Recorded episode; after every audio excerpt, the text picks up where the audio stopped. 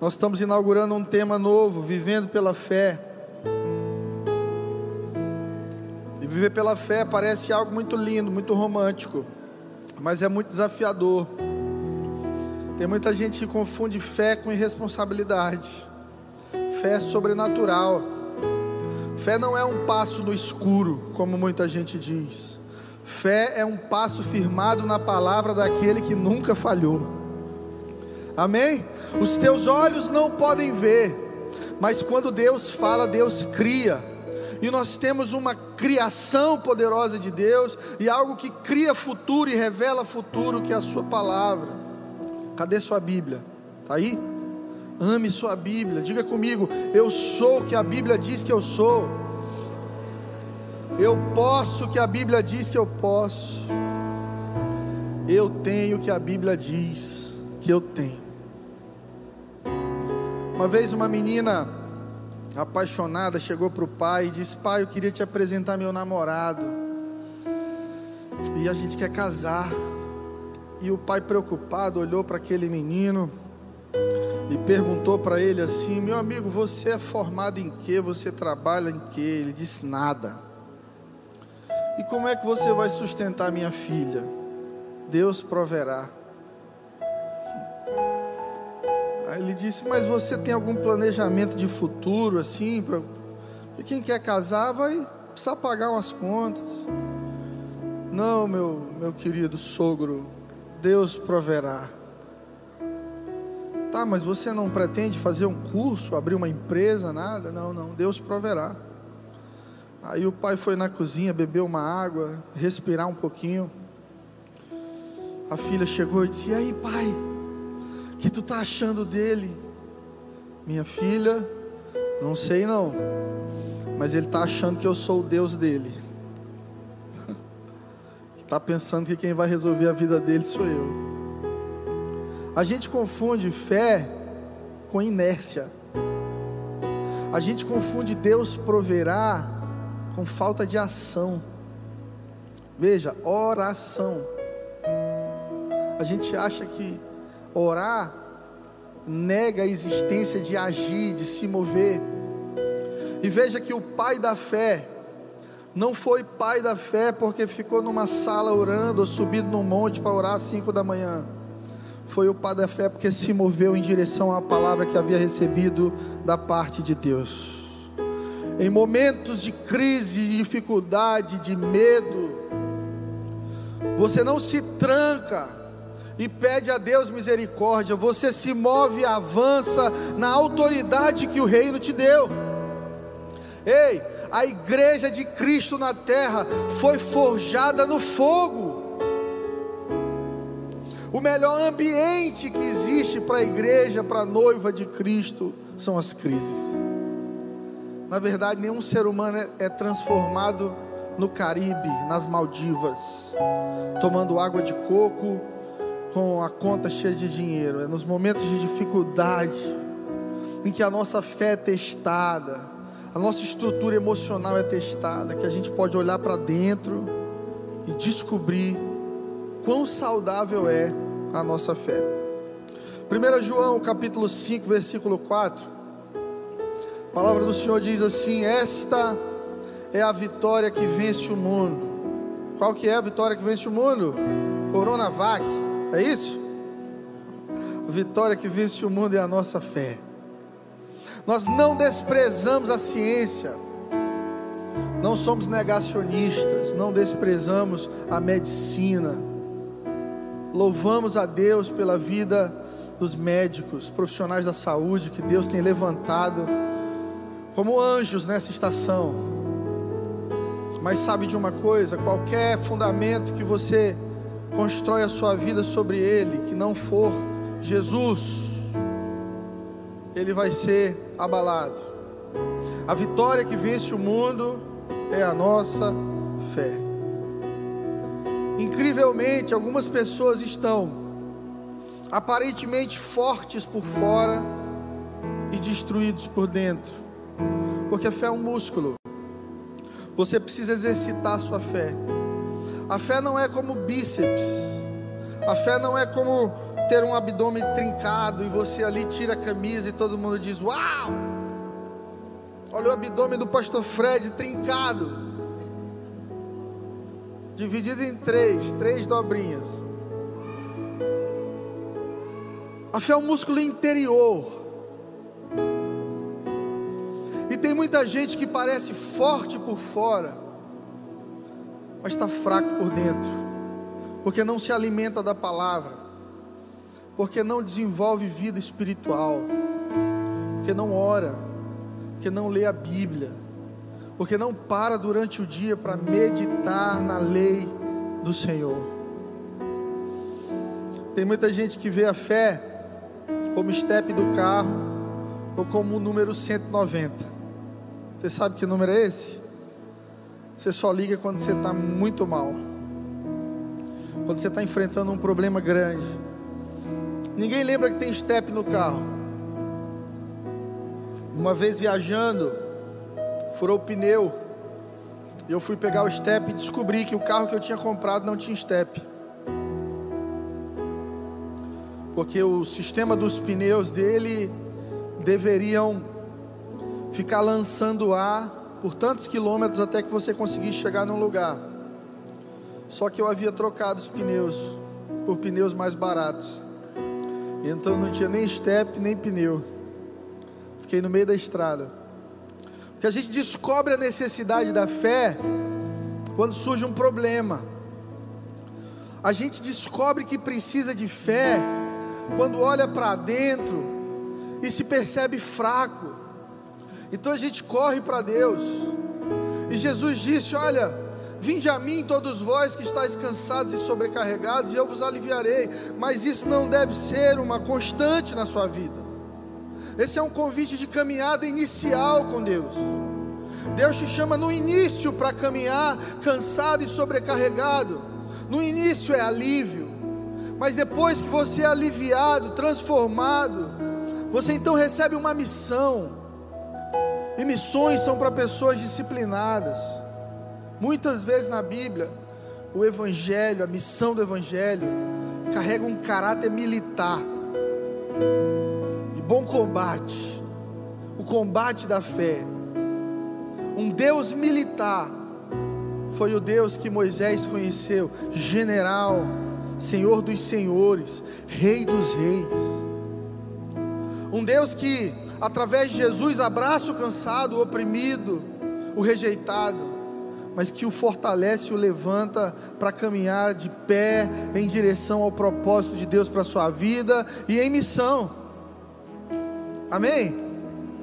Então você precisa parar de achar que a sua fé é o step do seu carro, que você só usa quando descobre que está doente que você só usa quando o pagamento atrasa, que você só usa quando a namorada, o namorado termina, que você só usa quando um parente está perto de morrer. Eu constantemente vejo isso como pastor. Algumas pessoas somem da igreja, de repente elas aparecem. E aí ficam um mês vindo a todos os cultos, querem participar de ministério, querem ser voluntários. E aí de repente aquela crise é resolvida e você não encontra mais aquela pessoa, porque ela acha que a fé dela só existe para momentos de crise. Deu ruim, chama o pastor, chama a intercessão. Mas essa vida não é saudável. Deus não quer que você viva na busca de oração de alguém. Deus quer que você entenda que a sua oração tem poder. Ai, quem me dera se o se o pastor Fred orasse por mim. Ai, quem me dera se o pastor Fulano orasse por mim. Ai, como seria bom se o pastor Fulano de Tal botasse a mão na minha cabeça, transferindo fé. Fé não é transferida, fé é construída. Fé é forjada no fogo, nas provações. Quando a Bíblia fala de batismo de fogo, a Bíblia está falando de provação. Tem irmão que acha que batismo de fogo é charaba canta. Você sabe o que é charabacantas? É ficar rodando na roda de oração, cantando o hino. Jacó segurou o anjo, amarrou o anjo, ripa lá para trás, chácara manaias, Rapaz, hoje foi bom lá no Angelim. Peguei um batismo de fogo. Irmão, batismo de fogo é luta, é desafio, é quando a tua fé é colocada à prova, é quando tudo que você diz que crê é colocado à prova, é quando você precisa que Deus faça um milagre, mas você não consegue enxergar Deus naquele momento. E é justamente nesse momento que muita gente desiste. Deus me abandonou. Deus não está vendo a minha luta. Deus não está me ajudando. Não, não, pastor. Olha, Deus, Deus não falhou com todo mundo, mas comigo Deus falhou. Esse sentimento representa uma fé frágil, fundamentada em uma vida de prazeres e em um Deus que parece mais com o gênio da lâmpada do Aladim do que com o Senhor dos Senhores. Quando Jesus nos ensina a orar, ele começa a oração dizendo: Pai Nosso. E se Deus é seu Pai, Ele certamente conhece o melhor para você. Amém? Confia, meu irmão. Kennedy Reagan escreveu algo muito legal, eu quero ler. Os cristãos alimentam seus corpos com três refeições quentes durante o dia, e os seus espíritos com uma fria por semana e depois se perguntam por que se sentem fracos. Imagina que você se alimentasse, alimentasse seu corpo apenas aos domingos de manhã. Tomasse um bom café no domingo de manhã, mas na segunda, na terça, na quarta, na quinta, na sexta, você não comesse nada. Você acha que teria força, ânimo? Você acha que seria saudável? Certamente não. Entenda, a igreja está aqui para te servir, para te alimentar, para cuidar de você. Mas mais do que isso, a gente quer ensinar você a entrar no seu quarto secreto, no seu quarto de oração, a entrar em intimidade com Deus, a permitir que Deus estique a tua fé, crescer em estatura diante de Deus, para que não seja mais a oração de um pastor ou a oração de um missionário na sua vida que tenha valor, mas a sua própria voz profética, orando e declarando, decretando decretos divinos sobre a sua família. Deus te deu autoridade, igreja. E a autoridade não está em você, está no nome de Jesus. Uma vida santa e obediente na presença de Deus, conectada ao nome mais poderoso de todos, nome que está acima de todo nome, vai fazer com que você viva milagres extraordinários. Quantos aqui precisam de um milagre nessa manhã? Eu vim aqui para te dizer que esse milagre está disponível agora mesmo para você. Esse milagre já foi providenciado. Ali na cruz de Cristo, a Bíblia diz que Jesus gritou: Está consumado. O véu do templo foi rasgado de maneira profética, simbolizando que acabou ali qualquer coisa que ficasse entre Deus e o homem. Agora Jesus escancara a porta da sala do trono. E a palavra diz: entra com intrepidez, com ousadia na presença de Deus. Ah, pastor, eu não consigo, porque eu sou muito pecador. Eu tenho muitos problemas internos, muitas dúvidas. Como que eu vou entrar na sala do trono? Você tem que entrar confiando no sacrifício de Jesus, não na sua performance. O milagre que Deus vai fazer na sua vida não pertence a você. E nem vai acontecer porque você é bonitinho, cheiroso, bonzinho, santinho. Vai acontecer porque Deus é santo. E porque Jesus é a justiça de Deus em nosso favor. Amém? Alimente sua fé, se cuide. Leia a palavra de Deus, ore, repita a palavra, medite nela de dia e de noite. Ame a palavra de Deus. Ame a palavra de Deus há uma tentação para nós cristãos muito grande de achar que qualquer outra coisa é mais interessante do que a palavra. Eu muitas vezes me desafio a voltar para a palavra, porque a vida inteira eu estou lendo essa palavra, desde sete anos de idade, quando meu pai se converteu. Você sabe qual era meu castigo? quando eu era criança, era copiar salmo. Fazia alguma coisa errada, a pastora Rose chegava, me dava um chamex e uma caneta, vai copiar o salmo 23 todo.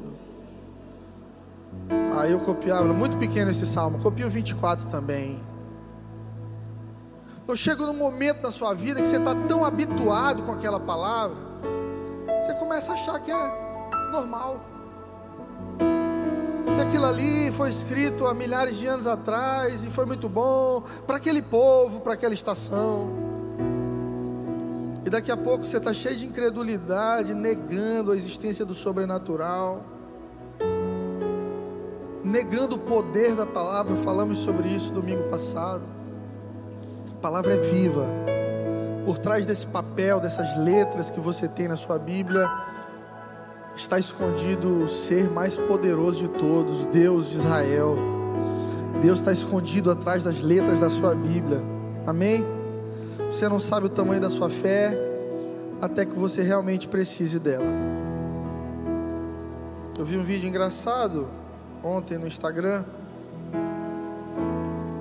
de alguém dizendo assim: Você diz que é ateu, mas quando o avião entra em turbulência, você diz: Meu Deus. Você diz que é ateu, mas quando precisa de ajuda em alguma área muito importante da sua vida, você diz: Meu Deus. Temos a tendência de buscar a Deus quando o tempo é mau. E depois, quando tudo fica bem, a gente se esquece e acha que tudo é normal. Então, quando a gente está mal, precisa de um milagre, a gente desliga a televisão e vai orar. Deus, por favor, faz algo na minha vida. Mas quando a gente recebe o milagre, a gente liga lá no BBB para ver quem vai sair no paredão. Aí vem alguém e diz assim: vai orar. Que orar? Para com isso. Rapaz, tu tá atrás de BBB, larga a Lumena de mão. Eu não assisto, tá, gente? Eu só vejo notícia. Não, que nada, isso é normal. Rapaz, larga a cerveja de mão, tá bebendo, tá no uísque já. Não, isso é normal. Olha, tu tá dando bola para essa tua secretária aí, tu é casado, cuidado. Não, besteira, é só amizade, é normal. A gente trata como normal tentações e uma vida fria, distante de Deus, e só se lembra de Deus quando vivemos grandes desafios. Provérbios 4, 22, 20.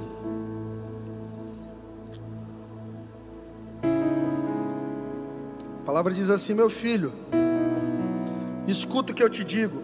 Davi falando para Salomão: Nunca as perca de vista, atenção às minhas palavras, guarde-as no fundo do coração pois são vida para quem as encontra e saúde para todo o seu corpo. Você quer que Deus fale através da palavra? Então Deus vai falar contigo agora, enquanto você lê esse versículo comigo. Meu filho, minha filha, escute o que lhe digo, preste atenção às minhas palavras, não as perca de vista, guarde-as no fundo do seu coração porque elas são vida para quem as encontra e são saúde para todo o seu corpo. Amém? Você quer saúde para o teu corpo, saúde para a tua mente, saúde para a tua vida financeira, saúde para o teu casamento, saúde para o relacionamento com os filhos, saúde para o relacionamento com os pais.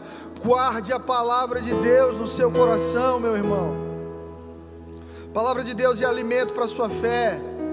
E é por isso que aqui em Provérbios o pai está desafiando o filho a guardar, carregar para dentro, importar, dar um lugar de importância à palavra de Deus dentro de você. Eu fico chateado quando eu vejo agora na internet caixinha de pergunta. Você já viu?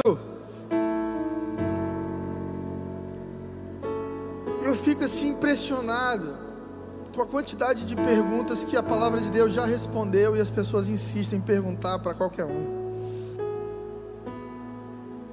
Pode isso, pode aquilo. Para ler sua Bíblia. ame sua Bíblia, carregue ela para dentro do seu coração. Nos momentos que eu mais precisei de direção, foi a palavra de Deus que me protegeu. Nos dias em que eu pensei em divorciar, foi a palavra de Deus que me protegeu. Nos dias em que eu pensei em abandonar o ministério, e eu já pensei, foi a palavra de Deus que me protegeu. Nos dias em que eu pensei em viver minha vida, cuidar das minhas, das minhas coisas, foi a palavra de Deus que me trouxe de volta por propósito. O teu futuro depende daquilo que está guardado dentro de você. Que é que você tem guardado dentro? Davi disse para Salomão: guarda as minhas palavras, guarda a palavra de Deus, guarda os meus conselhos, carrega para dentro de ti aquilo que realmente tem valor e que é dito por alguém que te ama. A gente tem a mania de achar que conselho de pai e mãe é pior do que conselho de amigo. Principalmente quando a gente é adolescente, jovem. Todo mundo tem razão, menos o nosso pai e a nossa mãe. Mas a Bíblia diz: honra teu pai e tua mãe, para que tenha longos dias sobre a terra e tudo te vá bem. Princípio, fundamento. Ah, pastor, tu não conhece meu pai, tu não conhece minha mãe. Você não conhece o meu? Só sabe quem é seu pai quando você é filho. Aí você vai entender as crises, as relações, as dificuldades. Cada um de nós aqui recebeu um desafio na medida que precisava para ser transformado pelo Espírito Santo de Deus. Tem gente que Deus botou na tua vida para te transformar. Aí você está dizendo, Senhor, tira essa pessoa da minha vida. Deus não vai tirar, porque ela faz parte do propósito de Deus para você. Os irmãos que lançaram José no poço foram os mesmos instrumentos usados por Deus para o colocar no governo, palácio. Porque poço é processo. E quando você começa a enxergar de maneira madura isso, você vê que a sua luta não é contra carne nem sangue, mas contra principados e potestades. Não estamos aqui para guerrear com pessoas, nós guerreamos no campo do reino de Deus, guerreamos no campo espiritual, amamos a Deus e amamos pessoas.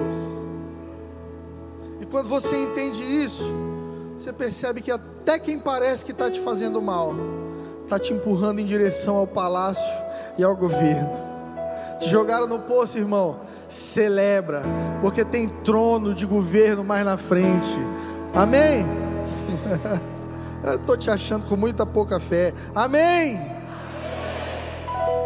Se te lançarem no poço, se te mandarem para o Egito, descansa, faz parte do processo. Não odeie quem participou do processo. E quando você sentar naquele lugar de governo, você vai começar a enxergar as coisas debaixo de uma ótica divina. O que é que você tem guardado dentro de você? Ódio, rancor, falta de perdão, incredulidade, falta de fé, doenças psicossomáticas, doenças na mente, transtornos o que é que você tem cultivado? O que é que você tem guardado? Eu te desafio nessa manhã a deixar tudo isso ir e se encher da palavra. Amém? Talvez seja a hora de formatar o HD.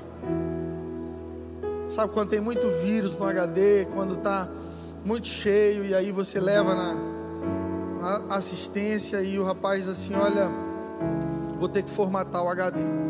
Você vai perder tudo que você tinha aqui mas você vai ganhar um HD novo para encher de novas experiências. Deus está formatando o HD de alguns irmãos aqui nessa manhã e vai encher de coisas santas, vai encher da Sua palavra em nome de Jesus. 1 Timóteo 6, 12.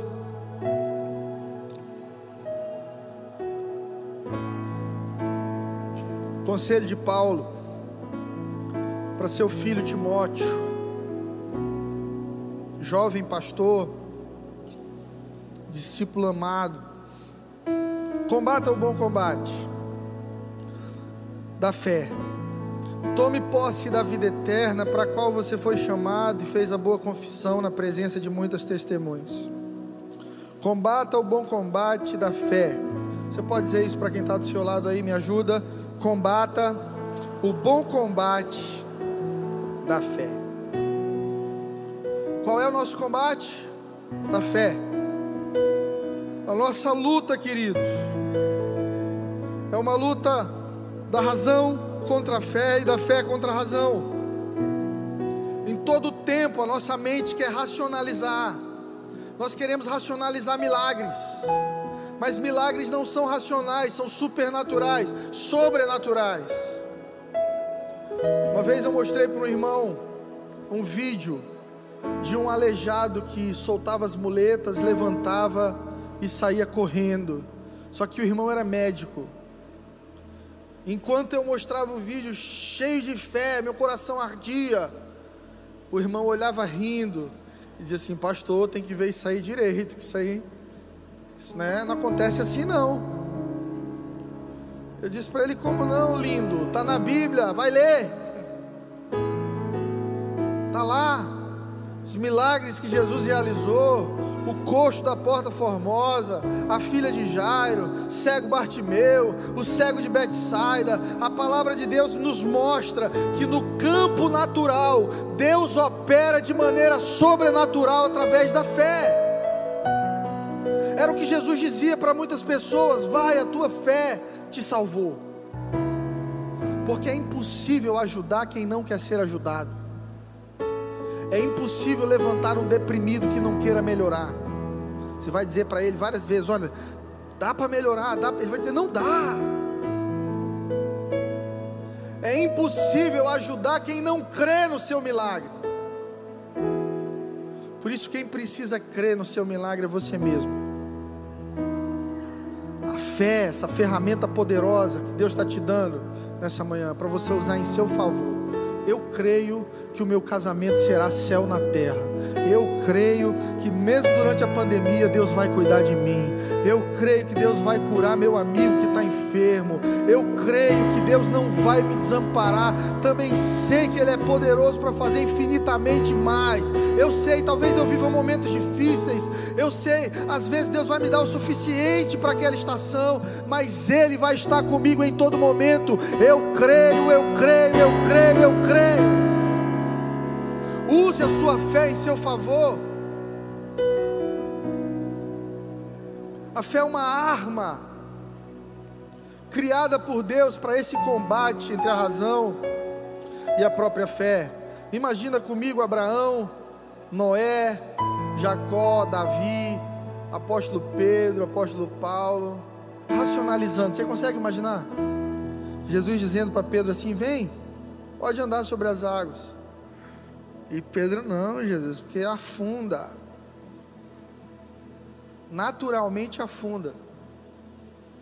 Mas debaixo de uma palavra divina, as ondas se tornaram chão seguro. Apóstolo Paulo considerando tudo como perda, dizendo: Olha, para mim, morrer é lucro e viver é Cristo. Um homem orgulhoso, poderoso, cheio de autoridade, que se tornou um foragido, se tornou um peregrino, sem lugar para viver. Muitas vezes a casa de Paulo eram prisões.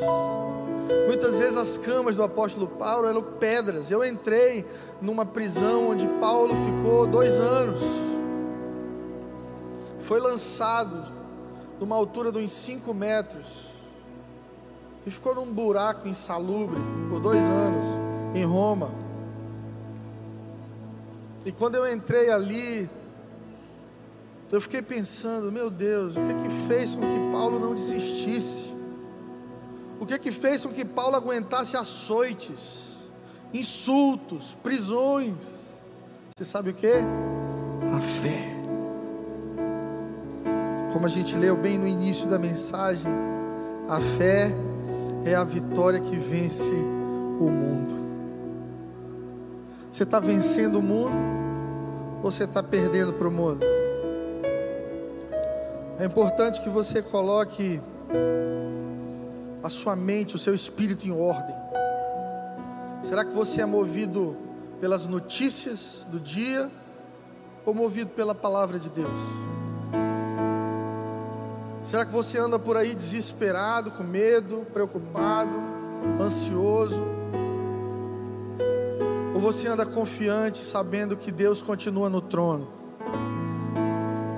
Porque eu vim aqui para te dizer que Deus continua no trono. Deus ainda governa. Deus não se ausenta nas crises. Deus observa. Existem momentos em que Deus age e momentos em que Deus observa. Se você quer lutar luta certa, combata o combate da fé. Lute para permanecer crendo, porque a fé é frágil, ela pode ser abalada a todo momento. Notícias, escândalos, o mau testemunho de alguém que você admirava, um pastor caiu em adultério, um pastor que abusou da sua ingenuidade, padre que deu mau testemunho, um sacerdote que você confiava e traiu sua confiança, pode machucar tua fé, e de maneira inocente, infantil, algumas pessoas desistem de caminhar na presença de Deus por causa disso. Mas o convite de Paulo é: combata o bom combate da fé. Lute para permanecer crendo. Meu irmão, fica tranquilo, o pau vai cantar. Se tem uma igreja que vai te dizer que as coisas vão ficar cada vez mais difíceis, é a nossa.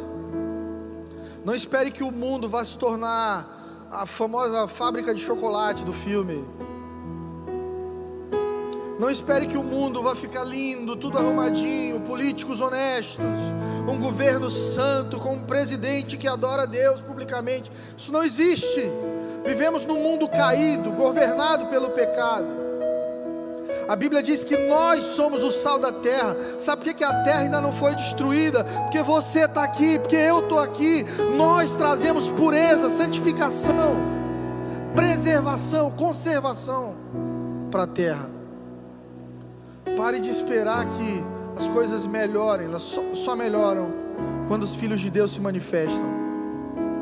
Como eu queria que meu trabalho fosse uma bênção. Ora, você está lá, seja uma bênção ali, transforme aquele lugar. Como eu queria que minha sogra fosse uma bênção. Ore por ela, ande mais perto. Se abra, perdoe, recomece. A chave de transformação da sua vida e dos ambientes que Deus tem te colocado, está na sua mão. Combate o bom combate. Amém? Jesus já venceu o diabo. Diga isso comigo. Jesus já venceu o diabo. Por que, que você fica lutando com ele ainda?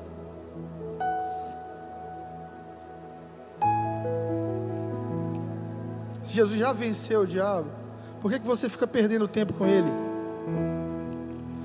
Tem crente místico, viciado em batalha espiritual, que dá mais poder ao inferno do que ao céu. Tem muito mais confiança no poder do diabo do que no poder da cruz e na vitória da cruz. Ai, pastor, fizeram um trabalho de macumba para mim, pastor. Meu Deus, eu estou desesperado, eu não durmo. Irmão, se trabalho de macumba desse certo, o time do Bahia era campeão todo ano. O sangue de Jesus é mais poderoso que o sangue de qualquer galinha. Ei, nós confiamos no sangue de Jesus. Aleluia. Um crente de verdade não tem medo de macumba, irmão. De despacho, farofa, galeto. Um crente de verdade confia, caminha em fé, combate o bom combate da fé. Ai, pastor, me amaldiçoaram. Toda língua que eu usar contra ti, tu a condenarás. Ai, pastor, meu chefe se levantou contra mim. Maior é aquele que está em nós do que aquele que está no mundo. Pastor, tem um monte de gente morrendo de coronavírus. Vão cair mil de um lado, dez mil do outro. Você não será atingido, creia. Eu fico indignado, porque eu vejo crentes acovardados num momento como esse. Que parece que eu não sei que Deus está servindo, Que tipo de Deus você crê? Fé é ousadia, confiança. A fé pressiona Deus. A fé impressiona Deus. Quando Jesus olha para aquela mulher e diz assim: Meu Deus, que fé é essa? Quando Jesus diz para a mulher Ciro Fenícia que a filha estava endemoniada e ela foi incomodar Jesus, Jesus estava doido para descansar. E a Bíblia diz que ele sai secretamente, entra numa casa para tentar dormir, e a mulher está na porta. Aí Jesus diz para ela assim: primeiro os filhos, depois os cachorrinhos, irmã. Imagina, Jesus te chamar de cachorrinho. Se fosse um Golden Retriever, eu gostaria. Eu sou um cachorrinho legal, Jesus. Tem muita gente que se ofende quando Deus te posiciona. Eu passei a vida achando que Deus tinha chamado a mulher de cachorro. Mas na verdade não.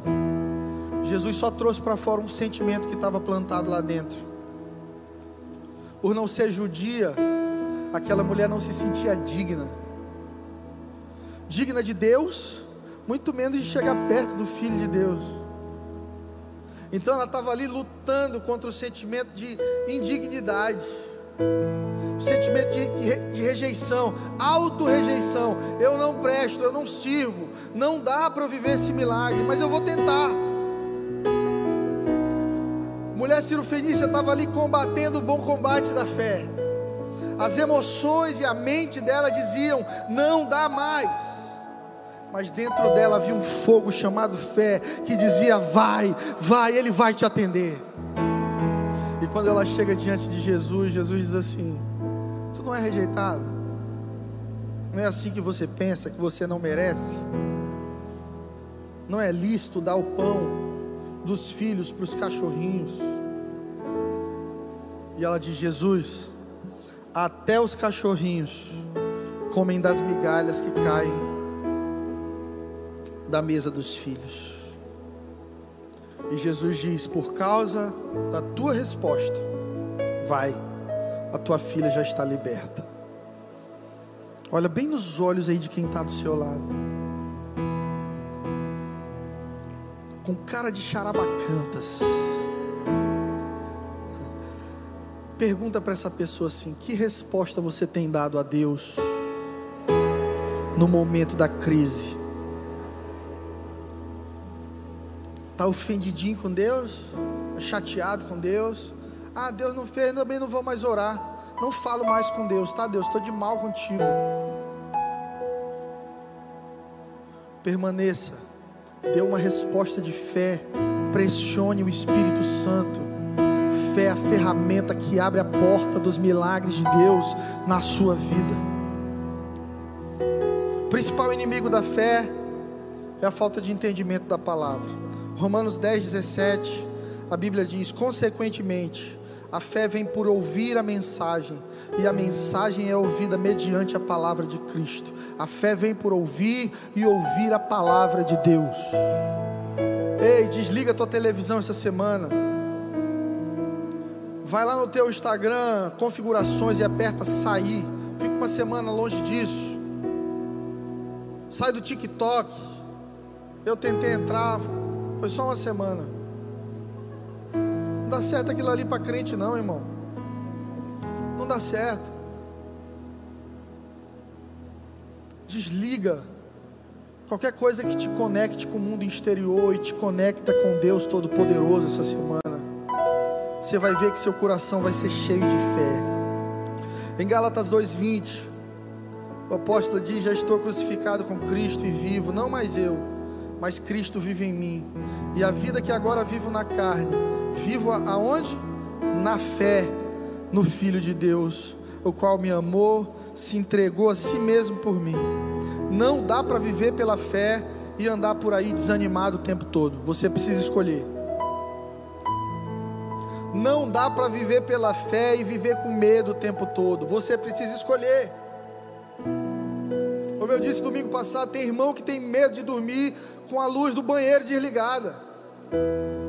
Acha que vai aparecer o Fred Krueger. O Fred Arraes não aparece, não, esse é santo. Acha que vai sair uma mão debaixo da cama, puxar o pé. Ei, irmão, que tipo de fé é a sua? Que anda com pé de coelho dentro da bolsa. Diz que é da igreja Angelim. Aí o pastor vai lá no perfil, tá lá, voluntário Angelim, aquariana, leonina. Tem fé em signo, mas não tem fé na palavra de Deus. Anda por aí jogando loteria, tendo fé que a vida vai mudar, porque o universo vai te escolher para ser milionário. Vai trabalhar, irmão. Vai ler a Bíblia, vai construir um fundamento sólido para aquilo que Deus deseja realizar em você e através de você. Fé não é razão, é sobrenatural. Fé não é emoção também, é confiança no sobrenatural. Se você for esperar crer quando você sente que deve crer, você não está crendo.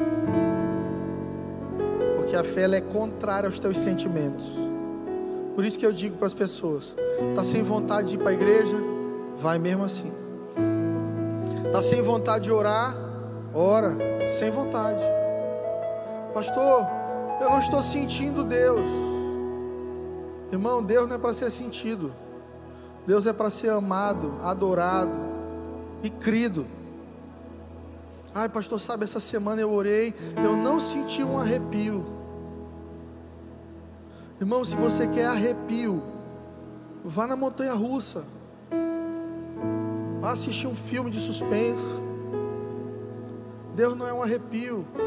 Deus é soberano. Deus é espírito. E aonde o espírito de Deus está, a liberdade. Se pergunte comigo agora nessa manhã: eu sou livre mesmo? Sou realmente livre? Ou eu tenho sido uma farsa? Eu canto para Deus, eu falo sobre Deus, mas quando eu preciso, Deus não está no cenário da minha vida. Será que eu sou livre mesmo do medo, da rejeição? Será que eu sou livre das minhas distorções de personalidade e identidade? Será que eu tenho sido restaurado? Ou a igreja e o evangelho tem sido apenas uma pomada anestésica para as minhas dores? Porque infelizmente, muitos de nós usamos Deus como quem usa uísque. Quando está mal, toma para dar uma amenizada. Deus é muito maior do que isso. Deus é espírito.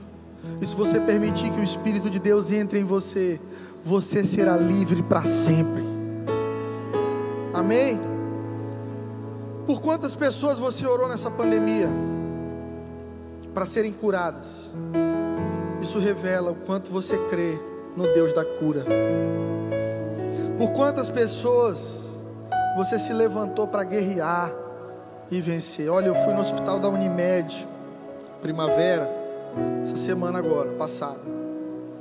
Quando eu cheguei na porta, havia ambulâncias algumas pessoas chegando em macas, havia um homem deitado em várias cadeiras com falta de ar, esperando um lugar para entrar.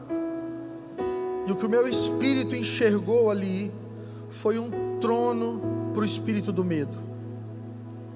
Eu andava nos corredores do hospital, eu olhava nos olhos das pessoas, as pessoas tinham medo. E os enfermeiros começaram a ficar meio achando estranho eu lá, porque eu entrei com violão. A minha arma. Entrei com uma Bíblia e com a minha viola na costa. E entrei lá porque um dos médicos é meu amigo e me. Entra, pastor, vamos embora, vamos orar pelo povo. Mas o que eu olhava nos olhos das pessoas era medo. Mas a Bíblia diz que Deus não nos deu espírito de medo se existe medo ainda no seu coração, desconfiança, incredulidade, não foi Deus que te deu esse espírito. O espírito de Deus é um espírito de fé, de coragem, de intrepidez, de alguém que mesmo diante da morte confia, como Davi disse: ainda que eu ande pelo vale da sombra da morte, não terei medo, porque tu estás comigo. Vou te contar para terminar, já passei do meu horário. Toda vez minha mulher briga comigo. Ainda bem que ela não veio hoje. que eu passo do horário.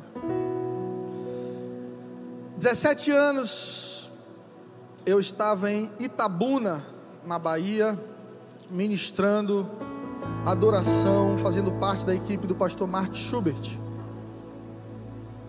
E enquanto nós ministrávamos ali, acabou o louvor, ficou só o pianista. Ele foi pregar e eu saí. Quando eu saí, um obreiro pegou no meu braço.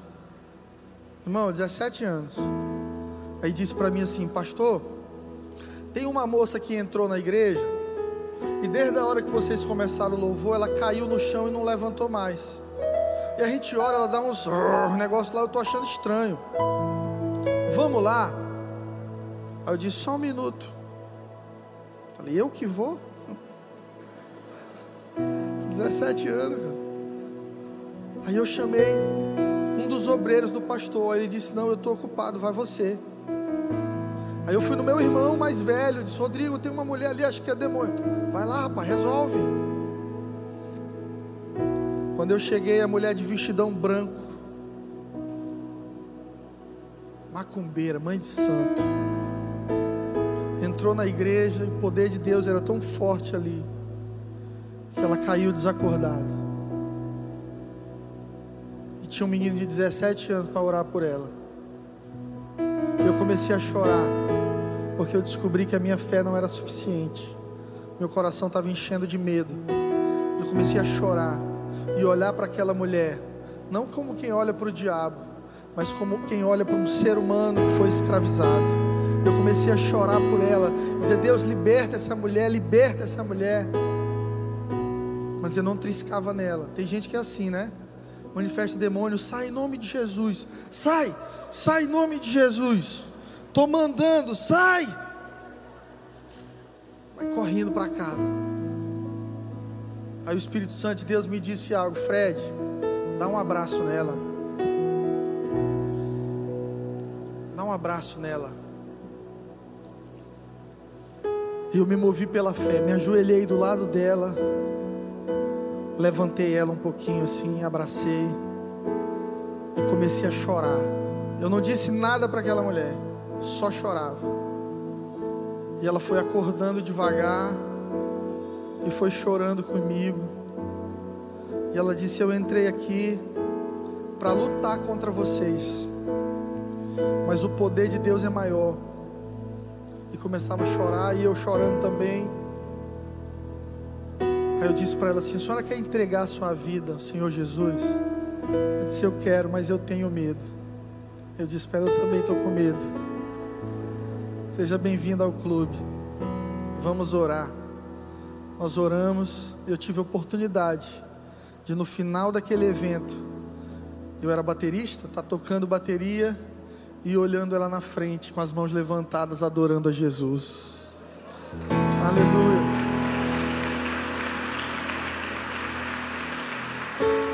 Se você for fazer algo para Deus, só quando você não tiver medo, você nunca vai fazer nada. Para viver pela fé, você precisa ir com medo mesmo.